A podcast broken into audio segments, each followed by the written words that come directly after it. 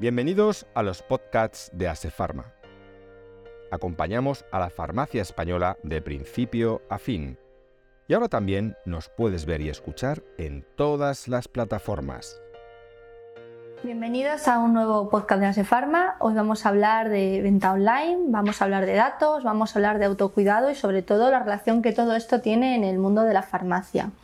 Para ello, qué mejor manera que, contando aquí con, Sara Carbajo. Muchas gracias por invitarnos a asistir. Bienvenida. Y bueno, eh, Sara, para quienes no la conozcáis, eh, se considera una apasionada del e-commerce, lleva involucrada en él desde el año 2007 y actualmente trabaja como, como e-commerce manager en Aikibia. Está muy centrada en todo lo que tiene que ver en el marketplace y todas esas herramientas que se pueden tener al alcance para el desarrollo del propio e-commerce. Le interesan muchísimo los datos, sobre todo por todo lo que nos pueden dar a la hora de analizarlos. justo. Lo has explicado fenomenal. bueno, eh, hemos hecho un pequeño resumen de todo lo que ahora podemos, podemos desarrollar. Vamos a ver, ¿cómo llegaste a IQVIA? Bueno, yo ya llegué a IQVIA hace aproximadamente un año y medio, en noviembre del, 2021. O sea, estábamos todavía ahí saliendo de la, de la pandemia y es cierto que, no era una industria, no, era una empresa que yo tuviese en el radar, ni una industria, ¿no? porque yo nunca me había dedicado a, la industria de farma y a la industria de salud. Siempre he estado vinculada en el e-commerce, pero en otras industrias, retail moda, en, industrias sobre todo de cara al consumo, ¿no? al consumidor. Y vendiendo además, pues tanto en la parte, digamos, de retailer como en la parte de marketplace. Entonces estaba en, ese momento buscando un cambio y, y, bueno, y empecé en IQVIA hace ya un año y medio y la verdad que cada, que cada día es algo nuevo, o sea, cada día aprendes y es algo, es, es muy interesante, sobre todo porque, porque al final te sientes con, con la capacidad ¿no? de, de, de, poder ayudar en otra industria diferente que está mm, desde hace ya unos años arrancando y, y potenciando el e-commerce. Al final fue un gran reto en meterte de lleno en el propio marketplace, ¿verdad? Sí, al final en Icubia pues, eh, fue un reto sobre todo porque, porque la realidad es que la industria yo no la conocía y es una industria, como vosotros sabéis, además en de Pharma, que tiene mucha regulación. Eh, al principio tienes pues, una, un onboarding bastante intenso ¿no? en Icubia, pero la realidad es que yo creo que todos son ganas ¿no? y, sobre todo yo decía, a ver, si realmente vengo de una, de una parte que es retail moda, donde está muy avanzada toda la parte de e-commerce y de, de venta online, pues es poner en conocimiento en esta industria todo lo que yo ya he aprendido. Efectivamente, efectivamente. Eh, dentro de IQVIA manejáis datos muy interesantes, lo estamos viendo continuamente en esos informes tan amplios que, que realizáis. Hay datos súper interesantes sobre el tema de autocuidado, que creemos que los farmacéuticos, que son nuestros principales oyentes, eh, que pueden, deberían tener en consideración para saber qué categorías deben trabajar más, eh, cuáles deben dar ese impulso que, se les está pidiendo a gritos. En definitiva, ¿podrías darnos una aproximación de cómo está evolucionando el autocuidado en lo que llevamos de año? Sí, nosotros en, en efectivamente lanzamos estos, estos informes, somos unos apasionados de los datos y ahora mismo la industria farmacéutica en el mes de abril estaba valorada en 24.000 millones de, de, euros en España. ¿vale? Industria farmacéutica entendiendo toda la parte que es farmacia física, farmacia online y para farmacia tanto física como online.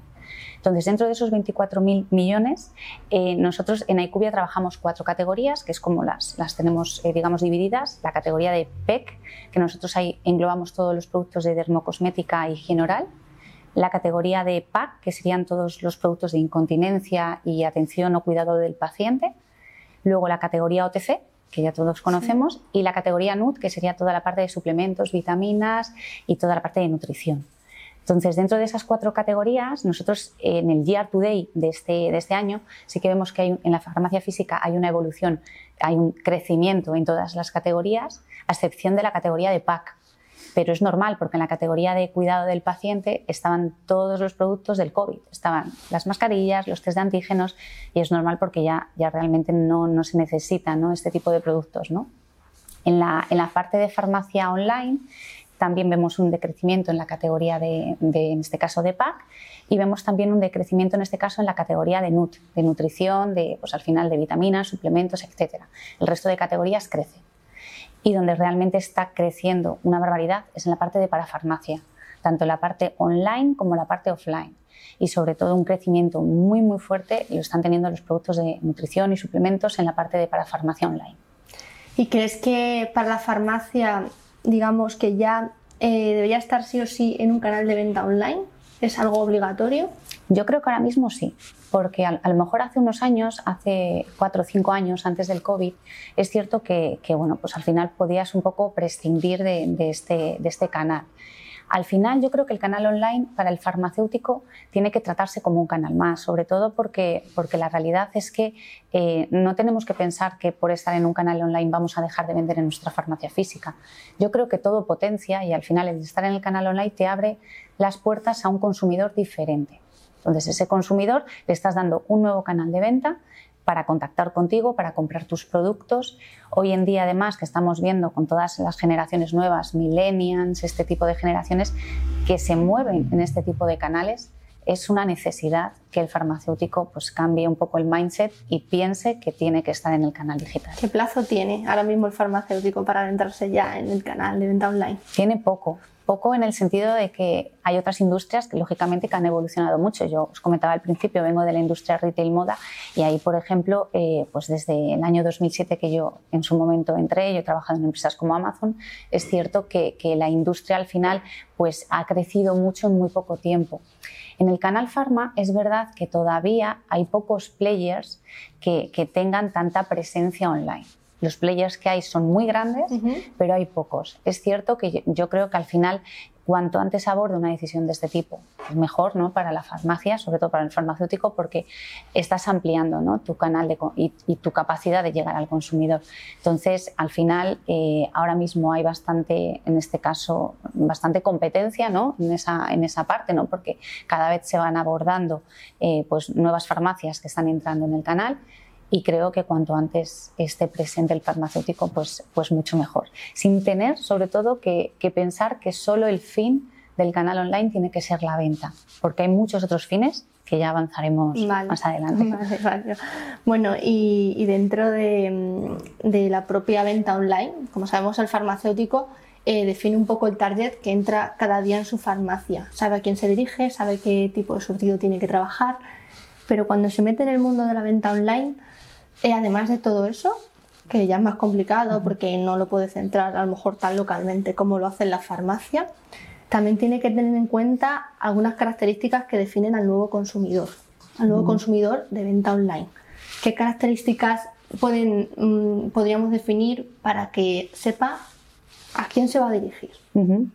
Nosotros hicimos un estudio en IQVIA hace aproximadamente tres meses sobre este perfil del consumidor hicimos pues unas encuestas a mil personas que eran responsables de las, de las compras del hogar.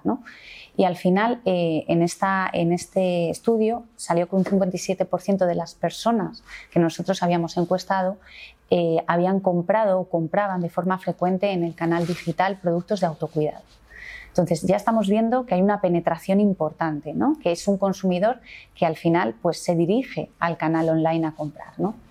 Es cierto que luego también hicimos una segmentación por canales, ¿no? Para ver un poco cuál era el canal favorito de este consumidor, ¿no? Que yo creo que es un dato relevante e importante.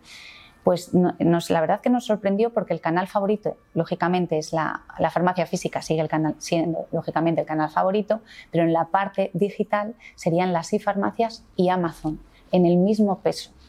Es decir, ahí estamos viendo que dentro de los encuestados que nosotros pues, eh, pudimos contactar, al final le otorgaban ese mismo peso al canal de Amazon, que antes no había ocurrido.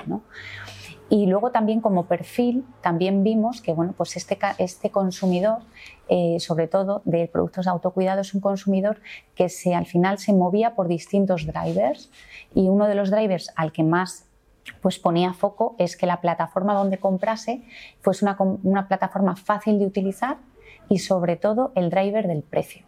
Es decir, no eran fieles a una plataforma 100%, sino que realmente el precio condicionaba dónde iban a comprar su próximo producto. Además, también el, propio consumidor eh, online tiene más oportunidad de informarse, de leer, de comparar. O sea, más allá del precio, también hay otra serie de, de aspectos que debería tener en cuenta, ¿no? Sí, la plataforma al final digital y por eso además yo creo que esa es una de las grandes ventajas de, por ejemplo, un marketplace pues como Promofarma o un marketplace como Amazon, siendo más generalista, porque al final puedes comparar precios de distintos productos con un clic. Al final estás en la misma plataforma y no tienes que, estar visitando distintas farmacias. ¿no? Entonces, eso es algo, es un, al final un valor añadido, ¿no? que al final el farmacéutico también tiene que, pues tiene que pensar en ello. ¿no? Tiene que, trabajarlo. Tiene que trabajar en ello porque al final eh, es algo, al final tienes un catálogo muy amplio en, pues al final en un corto espacio. ¿no? Y, la realidad es que creo que al final eso es importante, ¿no? el, hecho de que para el consumidor eso es un driver que, normalmente acciona. Y ahora que estás mencionando Amazon y que además tienes experiencia dentro de esta compañía, eh, ¿crees que Amazon es una amenaza directa para la farmacia y todos los marketplaces que están, que están surgiendo? Yo no lo creo, no lo creo sobre todo porque al final Amazon es cierto que ha entrado, ha entrado en el, canal de autocuidado, eh, pero al final tenemos que intentar, desde mi punto de vista, el farmacéutico tiene que intentar utilizar los distintos canales según le convenga. Es cierto, por ejemplo, que Amazon podría ser una amenaza, pero también podría ser una e-farmacia, como por ejemplo pues, una TIDA o un Promofarma, ¿no? que al final es un marketplace de farmacia. La realidad es que en Amazon el consumidor no busca precio, en Amazon busca commodity, busca que al final te estás comprando una funda para tu móvil y dices, pues mira, pues normalmente mi crema está aquí, pues la compro también. Pero el driver precio aquí no acciona. Entonces, eh, y es difícil, es difícil al final, eh, pues que, que, una plataforma sea, digamos, una plataforma muy, digamos, buscada para una determinada categoría sin ese driver. Creo que al final Amazon habría que pues utilizarlo para impulsar y tener conocimiento de tu marca, intentar también pues, posicionar allí tus productos. A lo mejor el fin no es la venta, sino crear al final conocimiento de tu farmacia y de que, de que detrás pues, hay una serie de profesionales y a lo mejor las personas ven los productos en Amazon y terminan comprando en tu farmacia física. Entonces, la realidad yo creo que es utilizar el canal adecuado. ¿no? Eh, al final, todo el mundo, cuando se habla de Amazon, es cierto que en todas las industrias, yo ya lo viví, en la industria eh, de moda, pues suena la alarma porque es muy grande, es un gigante y demás, pero hay otros más pequeños que ahora están saliendo. Por ejemplo, Miravia es el marketplace de Alibaba y ha salido hace unos meses y con una categoría específica también en salud y en productos autocuidado. Entonces, pues bueno, vemos que hay un interés de este tipo de plataformas, pero hay que saber utilizarlas. Al final, lo que tiene que hacer el farmacéutico es conjugar lo que se ve como una amenaza, eh, convertirlo en una oportunidad. Justo, una oportunidad. Y también un punto importante, que además también pues, lo, lo podremos explicar más adelante, es que la realidad es que eh, es muy difícil encontrar un margen de beneficio cuando tú vendes un marketplace y no eres el fabricante. Porque al final estos marketplaces piden una comisión alta de venta. Y la realidad es que si tú no fabricas el producto y eres una farmacia, al final ese margen no lo tienes. Tienes que utilizarlos para otro tipo de, para visibilidad o para otro tipo de estrategia. El farmacéutico, bajo tu punto de vista, ¿qué crees Em, cuáles son esas herramientas que tiene a su alcance para mejorar la gestión del día a día de su farmacia.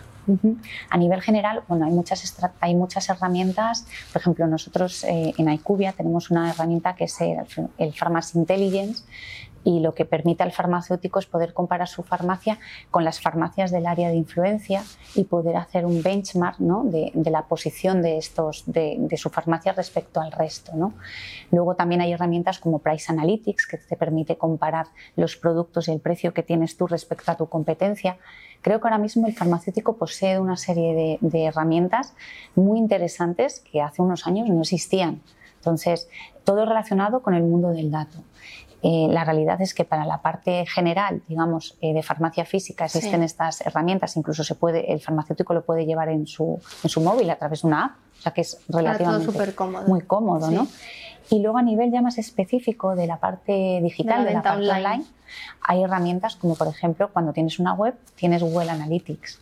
Y el Google Analytics lo que hace al final es una herramienta que, mide y te da datos de cómo está, eh, pues cómo está interactuando tu sitio web con el consumidor. ¿no?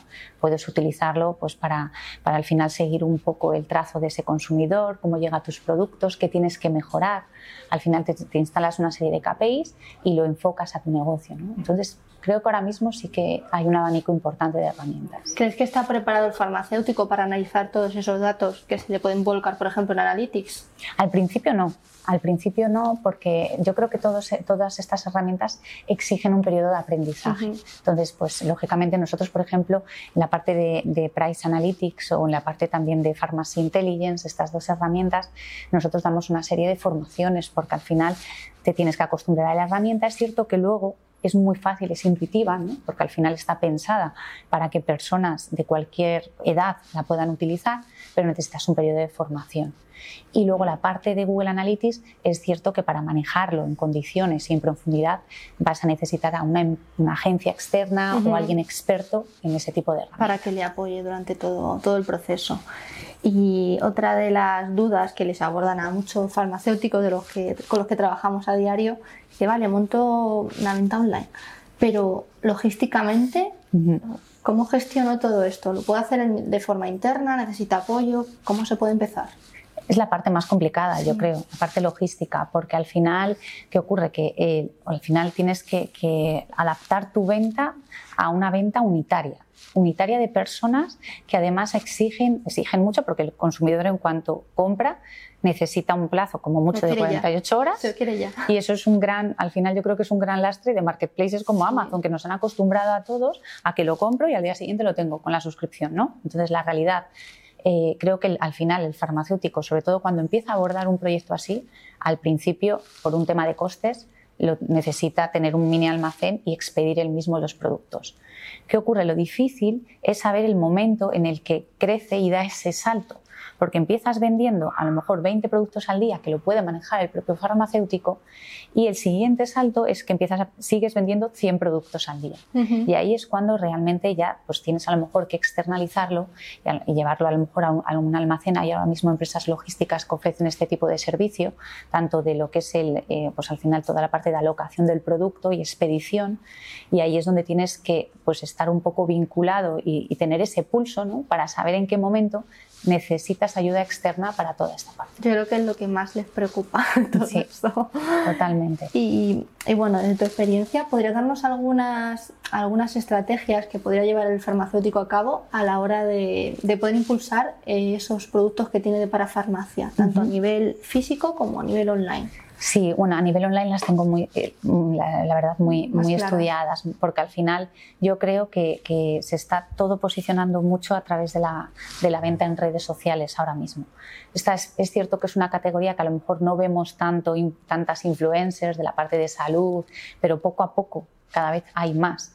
Y la realidad es que cada vez hay más farmacias que se están posicionando y utilizando las redes sociales, tanto Instagram, Facebook como incluso TikTok, para, para, al final abordar este tipo de cliente. Hemos dicho que el cliente cada vez es más joven, hay clientes pues al final de productos de autocuidado que son millennials, incluso eh, eh, generaciones, generación Z, etcétera, que son generaciones todavía más jóvenes, y hay que intentar captar este cliente, porque el cliente que es eh, más elevado en edad va a la farmacia física. Entonces, ese cliente sí que le tenemos más fidelizado en nuestra farmacia física y al final está más acostumbrado a comprar sus productos casi siempre en la misma farmacia. Es cierto que para fidelizarlo necesitaremos programas de puntos o tarjetas de fidelización que yo creo que funcionan muy bien, sobre todo si ese cliente quiere alguna vez también comprar en, digital, ¿no? en la versión online y que al final se le reconozca tanto en la parte de farmacia física como en la, en la web, ¿no? cuando, cuando intenta acceder a esos puntos.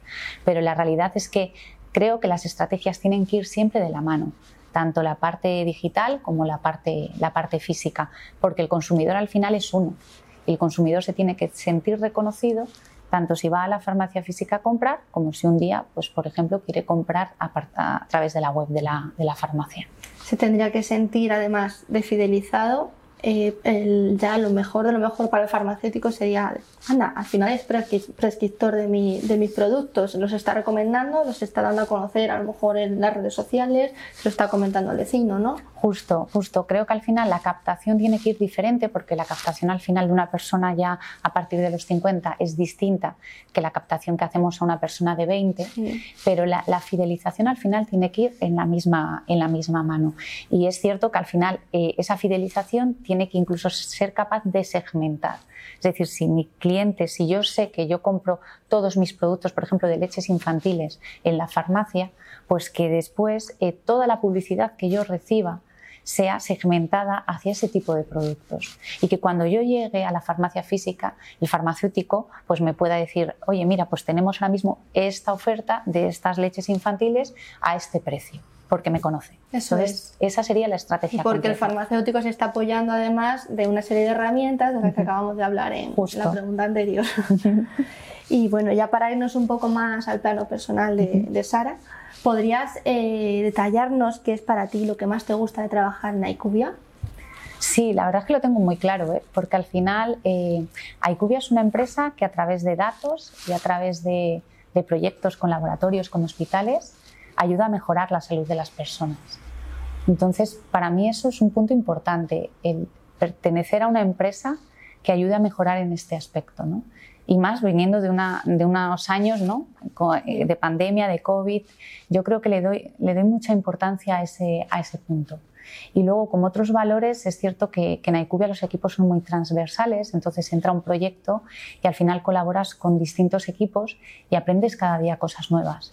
Entonces, para mí es, esa parte del proyecto creo que es la que, la que más valoro. Hay muchos perfiles profesionales dentro de Cubia, ¿verdad? Sí, hay muchos y aprendes constantemente. O sea, tienes perfiles, lógicamente, farmacéuticos, pero tienes médicos, tienes biotecnólogos, data analytics. Entonces, es, algo, es un caldo de cultivo muy interesante para, seguir aprendiendo, ¿no? Porque hoy en día, de hecho, yo creo que no hay ninguna carrera donde salgas y digas, ya no tengo que aprender más. Eso es imposible. Es cuando empiezas. Empiezas realmente a aprender más. Entonces, eh, yo creo que es lo más, lo más interesante, ¿no? Esa capacidad de, de poder trabajar con distintos equipos.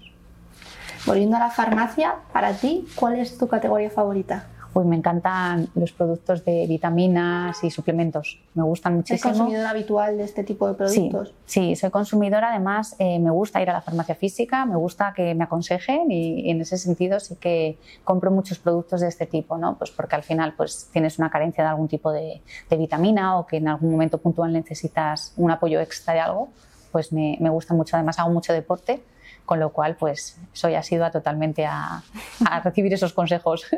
¿Lo incrementaste durante la pandemia o era ya algo que venías haciendo desde antes? Venía haciendo, es que es verdad que hubo un boom de, sí, bueno, hay que tomar esta vitamina, esto. Justo, no, yo siempre, la verdad que en ese sentido siempre he estado, eh, lo, he, buscado mucho importancia, este tipo de, de suplementos. Y bueno, algo más fuera de, de, lo que estábamos hablando. ¿Cuál es el último regalo que te han hecho?